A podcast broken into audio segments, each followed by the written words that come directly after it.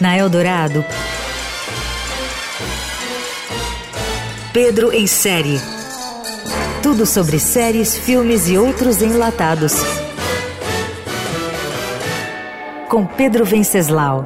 As you no doubt heard, you get to work in the West Wing as of this morning. Inexplicável o motivo de American Crime Story Impeachment, terceira temporada da série de Ryan Murphy que chegou ao Brasil na Star+, manter na plataforma a imagem da primeira temporada.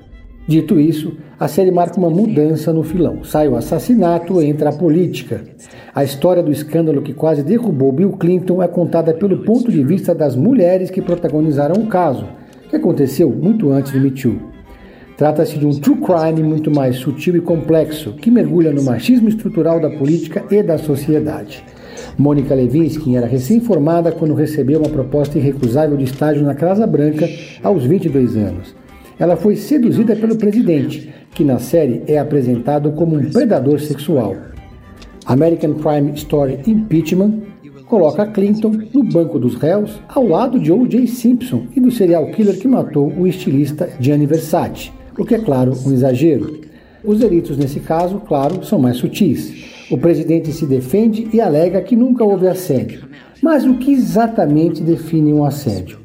A temporada de 10 episódios revisita a teia de insinuações, conspirações que cercavam a Casa Branca na presidência de Clinton e relembra o processo de assédio sexual de Paula Jones contra o presidente, o relacionamento sexual entre ele e Mônica, a amizade de Levinsky com Linda Tripp, as mentiras, meia-verdades e gravações ilícitas que terminaram detalhadas no relatório Starr, o documento preparado pelo procurador independente encarregado de investigar Clinton, Kenneth Starr.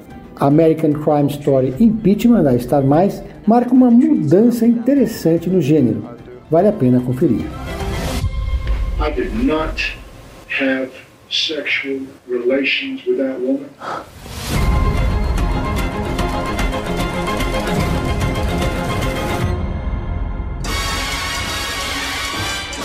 Você ouviu